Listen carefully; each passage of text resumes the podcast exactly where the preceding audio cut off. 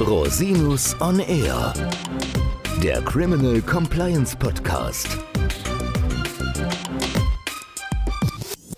Herzlich willkommen zum Criminal Compliance Podcast. Schön, dass Sie wieder eingeschaltet haben. Mein Name ist Christian Rosinus und unser heutiges Thema ist die Bußgeldzumessung bei Verstößen gegen die Datenschutzgrundverordnung DSGVO. Und über dieses Thema möchte ich nicht alleine sprechen. Ich habe mir einen ganz tollen Gast eingeladen, Herrn Dr. Christoph Ritzer, seines Zeichens Partner bei der Kanzlei Norton Rose. Herzlich willkommen, lieber Christoph. Ja, danke dir, Christian, dass du mich eingeladen hast. Du warst ja schon mal in einer der allerersten Folgen des Criminal Compliance Podcasts, also ich glaube Folge zwei oder drei. Liebe Hörerinnen und Hörer, können Sie mal reinhören. Und wir dachten, es macht Sinn, uns nochmal auszutauschen, weil ja im Datenschutzrecht sich auch einiges bewegt hat in letzter Zeit.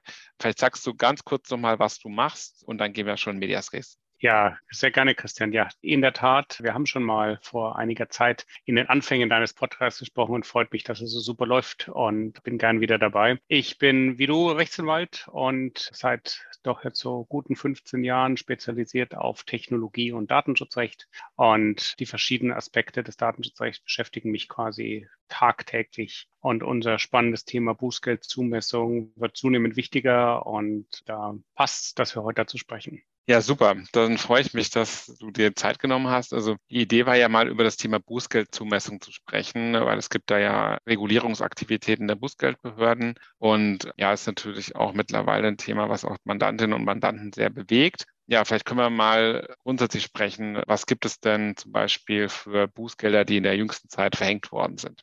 Ja, also es gibt einige spektakuläre Bußgelder europaweit. Also das größte war tatsächlich gegen Amazon in Luxemburg von 746 Millionen. Die irische Datenschutzbehörde hat ein relativ großes gegen WhatsApp, den Meta-Konzern, Facebook von 225 Millionen verhängt. Und dann haben wir noch gegen die üblichen anderen Technologiekonzerne, Facebook, Google, so Bußgelder so im oberen zweistelligen Millionenbereich. Das größte deutsche war gegen H&M von 35 Millionen. Das hat die Hamburger Datenschutzbehörde verhängt. Und dann gab es die spektakulären ersten wie Deutsche Wohnen oder gegen eins und eins, dass die Berliner beziehungsweise der Bundesbeauftragte verhängt haben, die beide dann Gegenstand von Gerichtsverfahren war. Und die Entscheidung Deutsche Wohnen, die ja die meisten kennen können, hängt derzeit beim Europäischen Gerichtshof. So dass wir ein relativ breites Feld haben. Okay, das heißt, diese Bußgelder Sie zeigen ja ein relativ auch heterogenes Bild, auch betragsmäßig. Das liegt sicherlich auch ein bisschen an der Struktur, wie diese Datenschutzbußgelder vollzogen werden. Kannst du noch mal ganz kurz erklären, wie dieser Vollzug stattfindet? Datenschutzrecht.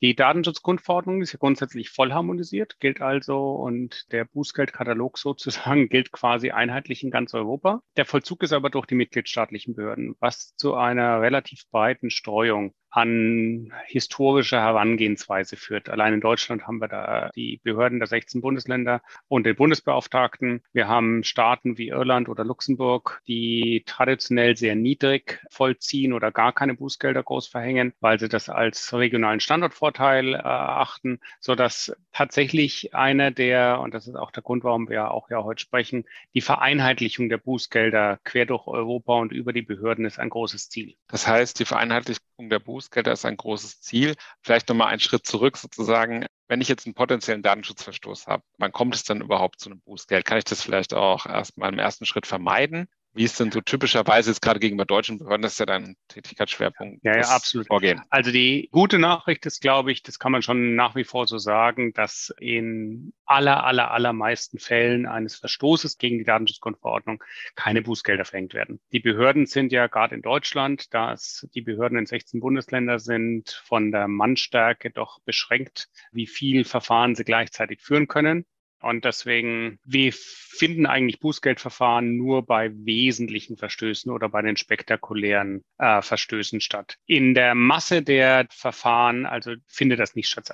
Ja, genau. Also das heißt, du sagst, es gibt nicht so viele potenzielle Verstöße, die dann tatsächlich auch in Bußgeldverfahren münden. Wie läuft es denn grundsätzlich ab, wenn jetzt ein Unternehmen sagt, ich habe einen potenziellen Verstoß? Was sind dann da die Schritte, die man macht? Genau, also Es gibt in der Regel zwei Auslöser. Das eine ist, eine der Datenschutzbehörden erreicht eine Beschwerde und dann greifen die Behörden das auf oder es aus einem anderen Grund wird das öffentlich so ein Verstoß und führt dazu, dass die Behörde das aufgreift. Dann verfolgt das die Behörde in der Regel im schriftlichen Verfahren weiter. Man bekommt als Unternehmen also ganz konkret einen Anhörungsbogen, einen netten Brief mit einer ganzen Reihe an Fragen, wo die Behörde schreibt, ja, wir haben eine Beschwerde erhalten, folgender Sachverhalt und stellt erstmal Fragen zum Sachverhalt, wie man den einschätzt. Wenn der Sachverhalt so klar ist, dass die Behörde den schon selber einschätzen kann, beziehungsweise Beispiel Cookies oder Webtracking mit eigenen Mitteln den Sachverhalt so prüfen kann, dass sie den Sachverhalt gar nicht groß ermitteln will, dann ist tatsächlich so, dass sie sich überlegt, dass ein Verwaltungsakt vielleicht erlassen, eine Unterlassungsverfügung oder anderes, dann bekommt man tatsächlich ein Schreiben schon im Verwaltungsvollzug in der Regel als Anhörung oder als rechtliches Gehör, wo man dann Stellung nehmen kann. Das Gute daran ist, man hat dann vier, sechs, acht Wochen, um auf so ein Schreiben reagieren zu können. Okay, und was macht man dann? Also was ist dann die Reaktionsmöglichkeit? Also ich weiß, das ist natürlich immer einzelfallabhängig, aber vielleicht mal so ganz ja. grob.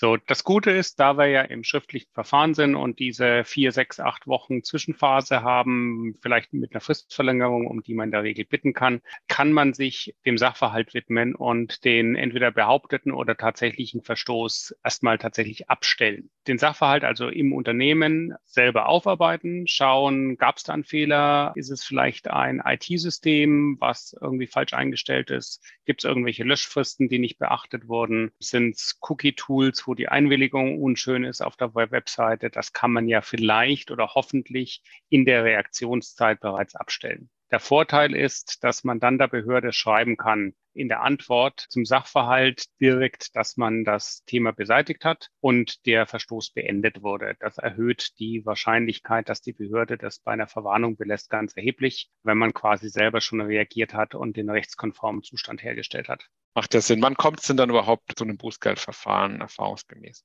Also das entweder kommt es dann dazu, wenn man es eben nicht abstellen kann und sich etwas renitent zeigt, bei der Rechtsauffassung anders, anders die Sache einschätzt als die Behörde selber oder das nicht so wichtig nimmt. Etliche Verstöße, um die abzustellen, braucht man ganz erhebliche Investitionen in IT. So eine große Datenbank oder so ein großes IT-System umzustellen, dass es anders löscht, ist ein erheblicher Aufwand. Das scheuen doch die einen oder anderen vielleicht wenn die Behörde merkt, man, sie wird nicht ernst genommen oder man muss wiederholt mit ähnlichen Dingen umgehen, dann greifen sie vielleicht zu Bußgeldern. Anderer Fall ist, wo die Behörde zu Bußgeldern greift, ist in den großen spektakulären Fällen, die potenziell auch medienöffentlich sind, weil natürlich auch die Leitungsebene einer Behörde ihr Gesicht wahren muss und die großen Fälle natürlich auch nach außen den Eindruck machen muss, dass sie das ernst nimmt und ordentlich damit umgeht. Okay, verstanden. Jetzt kommt also zu einem Bußgeldverfahren. Wie werden jetzt die Bußgelder sozusagen festgestellt? Es gibt da ja Verwaltungspraxis. Wie ist denn da der Regelungsmechanismus?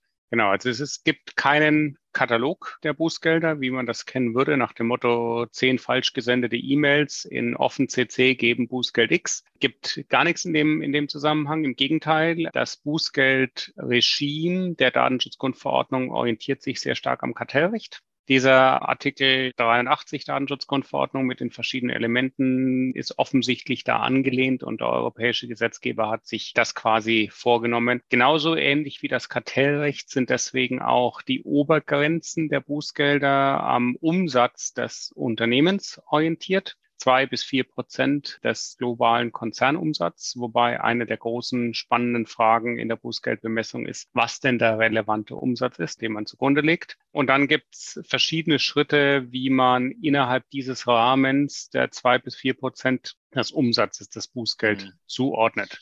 Aber es gibt ja, nach meiner Kenntnis, gab es ja zuerst mal so eine Verwaltungspraxis, die die deutschen Behörden quasi entwickelt haben. Genau. Und dann gibt es ja jetzt seit kurzem, seit ein paar Monaten, auch ein neues Grundkonzept, das die Europäische Datenschutzaufsichtsbehörde entwickelt hat, quasi genau. als gemeinsamer Standard für alle europäischen Länder. Kannst du da nochmal sagen, also was war sozusagen die Ausgangslage in Deutschland und wie wurde ja. das jetzt abgeändert durch die Behörde? Nee, in der Tat ist es so, Christian, hast du völlig recht. Zunächst mal war es ein mitgliedstaatliches Thema, wo sich die Mitgliedstaaten damit auseinandergesetzt haben. Und wir haben zum Teil nationale Konzepte in Deutschland. Der Sonderfall, dass wir natürlich mit den 16 16 oder 17 Behörden, je nachdem, wie man zählt, die hatten sich im, im Jahr 19 ein Konzept zur Berechnung und der Bußgeldbemessung gegeben, das tatsächlich auch in den spektakulären Verfahren 1 und 1 und Deutsche Wohnen zum Teil schon angewandt wurde, zum Teil in der, in der frühen Phase. Das hat allerdings sich herausgestellt, doch relativ klar. Also Beispiel dieses 1 und 1 Bußgeld wurde ja vom Landgericht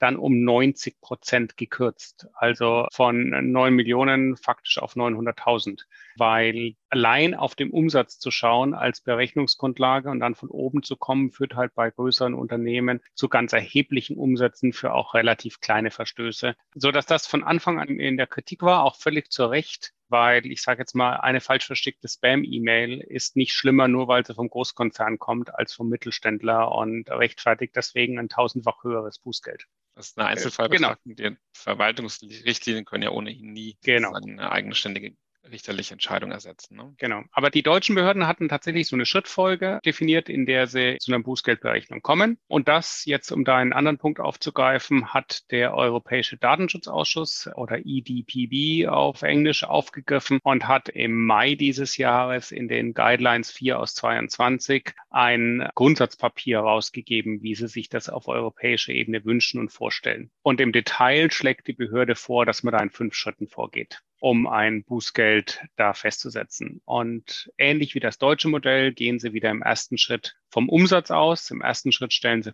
faktisch fest, ob es ein oder mehrere Verstöße war. Als deutscher Strafrechtler wird man wahrscheinlich so an Gesamtstrafenbildung denken und an ähnliche. Der zweite Schritt, wenn man dann diese Ausgangssumme hat, wird die festgelegt. Da gibt es dann noch gewisse Ermäßigungen für Kleinunternehmen. Unter zwei Millionen soll dann nur 0,2 Prozent sein. Und für Kleinunternehmen wird das noch ein bisschen nach unten abgeschwächt.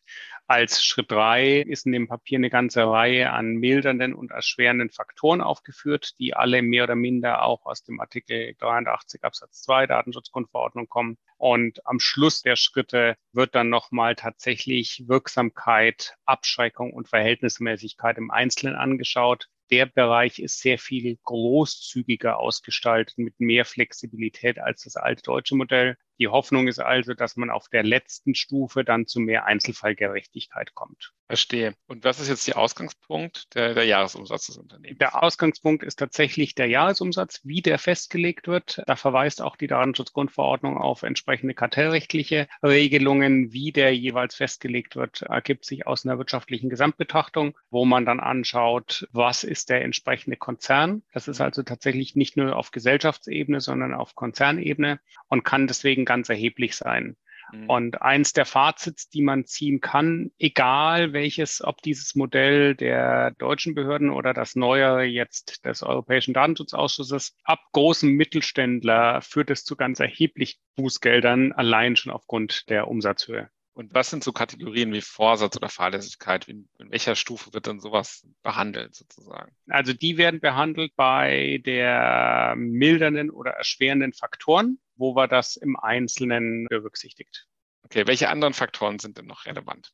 Ja, also einer der wesentlichen Faktoren ist, wie viele Betroffene sind. Also ob das ein Vorfall ist, der jetzt nur Beispiel Spam-E-Mail einzelne Empfänger betrifft, die nicht hätten kriegen sollen ohne eine ordentliche Einwilligung, ob, ob das Tausende oder Millionen Betroffene sind. Logischerweise ist auch relevant und was für Arten von Daten betroffen sind. Wenn das also insbesondere Artikel 9 Gesundheitsdaten, sensible Daten sind, die betroffen sind, führt das auch zu deutlich erhöhten und schwereren Bußgeldern potenziell, als wenn es zum Beispiel nur B2B-Kontaktdaten sind und irgendwelche B2B-Marketing ist. Das wird also eine große Gesamtschau der unterschiedlichen Faktoren vorgenommen. Die, das Fazit, was man vielleicht an der Stelle ziehen kann, ist, dass alle Unternehmen, die sensible Daten in einer großen Menge verarbeiten, ganz besonders ordentlich vorsorgen sollten, dass mit den Daten nichts passiert. Und das ist ja auch das, was der Gesetzgeber faktisch will, dass man da besonders sorgfältig ist. Was ist denn mit einem Datenschutz, nennen wir es mal Compliance Management System? Wie wird das berücksichtigt?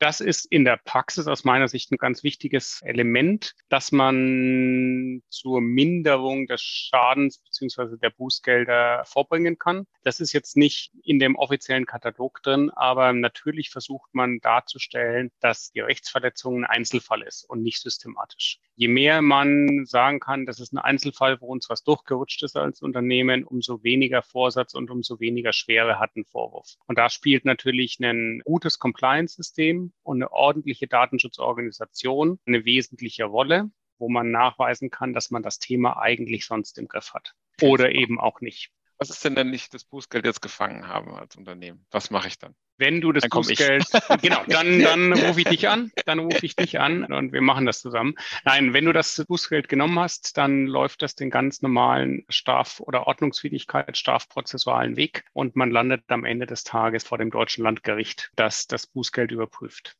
Das Schöne an der Stelle, und das sehen wir ja auch an den Gerichtsentscheidungen, die wir schon haben, wie du sagtest, diese behördeninternen Bußgeldbemessungsregime spielen dann keine Rolle mehr. Was das Gericht macht, ist tatsächlich den Einzelfall zu würdigen und die Angemessenheit im Einzelfall festzustellen. Und viele der Faktoren, die im Vorfeld da ausgetauscht wurden, kann man dann vielleicht nochmal neu bewerten. Und wir haben es ja gesehen, dass die Bußgelder in Deutschland schon ganz erheblich reduziert wurden, da wo sie überhaupt gehalten haben. Ja, das ist auf jeden Fall ein wesentlicher Aspekt. Deswegen ist es auch gut, da wurde auch sehr viel strafprozessual, sehr gut argumentiert von den Kollegen, die da involviert waren. Insoweit ist es, glaube ich, wirklich wichtig, dass da das Datenschutzrecht und das Prozessrecht, das strafprozessuale oder ordnungswidrigkeitenrechtliche Verfahrensrecht auch Hand in Hand spielen. Deswegen bietet sich das tatsächlich auch an, da relativ früh sowas gemeinsam zu bearbeiten. Jetzt mal eine ketzerische Frage. Was bringt denn der EuGH beim Thema Deutsche Wohnen? Aha, kann ich dich fragen. Ja, du weißt, ich habe viele Jahre an einem europarechtlichen Lehrstuhl verbracht und viel EuGH-Urteile gelesen und ich habe so eine klare Tendenz. Also vielleicht nochmal für die Hörerinnen und Hörer den Schritt zurück. Eine ganz spannende Frage der Bebußung oder der Ordnungswidrigkeit ist, inwiefern man das personelle Element des deutschen Ordnungswidrigkeitenrechts in damit einbezieht. Also wir alle kennen den Paragraphen 30 Ordnungswidrigkeitengesetz, der eine Verantwortlichkeit einer Leitungsperson braucht, dass man über diese Brücke gehen kann, um anschließend das Unternehmen zu bebußen. Vergleichsweise kennt die Datenschutzgrundverordnung sowas nicht. Die Datenschutzgrundverordnung sagt einfach nur der Verantwortliche oder der Data Controller. Das ist das Unternehmen selbst. Das heißt, die, die Datenschutzgrundverordnung kennt keine Leitungsperson. Die sagt einfach nur, wenn ein Unternehmen nicht einhält, dann Unternehmen Bußgeld. So, und die Frage ist, diese zusätzliche Hürde, die das deutsche Prozessrecht in der Kette von deutschem Bundesdatenschutzgesetz zu Ordnungswidrigkeitenrecht bietet, ob diese Schleife, die ist natürlich aus deutschem Legalitätsprinzip absolut berechtigt und wichtig, weil man muss sich ja als Betroffener einstellen können, was für ein Bußgeld ich kriegen kann. Aus einer europarechtlichen Brille von oben ist es einfach eine zusätzliche Hürde oder Schwelle, die das vollharmonisierte Unionsrecht so nicht vorsieht. Hm. Also um es kurz zu machen, ich habe eine sehr deutliche Tendenz, wenn man sich das anschaut und dass der europäische Gesetzgeber das eigentlich voll harmonisieren wollte, das Bußgeldregime, dass der EuGH sagt, dass der das so ausgelegt werden muss, dass den Mitgliedstaaten kein Raum für eine Regelung des Paragraphen 30 verbleibt. Das würde ja natürlich ähm, diametral dem deutschen Ordnungswidrigkeitenrecht. Das ist diametral dem deutschen Ordnungswidrigkeitenrecht. Das Thema haben wir im Kartellrecht zum Beispiel nicht, weil da gar nicht das deutsche Ordnungswidrigkeitenrecht bei Bußgeldern eingreift, sondern die Kommission also selber beim Klar, beim europäischen, da wo das voll harmonisierte, weil die Kommission auch auf europäischem Verfahrensrecht dort selber bebußen kann. Und da braucht man quasi das nicht. Aber der EuGH, der natürlich sehr viele diese europäischen Bußgeldverfahren aus dem Kartellrecht, aus der täglichen Praxis kennt, der wird die nebeneinander legen und sagen, das ist genauso voll harmonisiertes Recht, das wollen wir genauso voll harmonisiert einheitlich in Europa angewandt haben. Und wenn man den Deutschen den Paragraphen 30 OWIG erlauben würde, dann würden die Iren und die Luxemburger und andere Mitgliedstaaten natürlich auch ganz kreativ werden, ihre Unternehmen jeweils auch vor Bußgeldern zu schützen. Ja. Und deswegen ist aus meiner Sicht die Tendenz ziemlich eindeutig, wenn ich das Europarecht so kenne, wie ich den EuGH kenne, dass das deutsche Wohnen nochmal in die andere Richtung kippen. Ja, Aber lassen wir uns überraschen. Lassen wir uns überraschen. Das war auch ein schönes Schlusswort sozusagen. Es bietet uns Raum für weitere Podcast-Folgen. Irgendwann kommen diese Entscheidungen und dann kann man sich sicherlich darüber auch nochmal austauschen und das analysieren. Ja, herzlichen Dank, dass du dir wieder die Zeit genommen hast, den Podcast. Großen Spaß gemacht. Die jeweilig erwähnten Entscheidungen beziehungsweise die jeweilig erwähnten Unterlagen, die packen wir natürlich in die Shownotes, genauso wie deine Kontaktdetails. Wenn also Sie, liebe Hörerinnen und Hörer, direkte Fragen an Herrn Dr. Ritzer haben, dann können Sie das gerne tun. Ja, vielen Dank, dass du da warst. Herzlichen Dank. Danke für die Einladung, Christian. Hat Spaß gemacht und schauen wir mal, wie es weitergeht. Ja, bin sehr gespannt. Und wenn Sie Fragen an mich haben, dann gerne unter info at rosinus-on-r.com. Bis zum nächsten Mal. Ich freue mich auf Sie. Tschüss. Tschüss. Der Podcast stellt lediglich einen allgemeinen Überblick über rechtliche Themen dar und ersetzt selbstverständlich keine Rechtsberatung zu konkreten Fragestellungen im Einzelfall.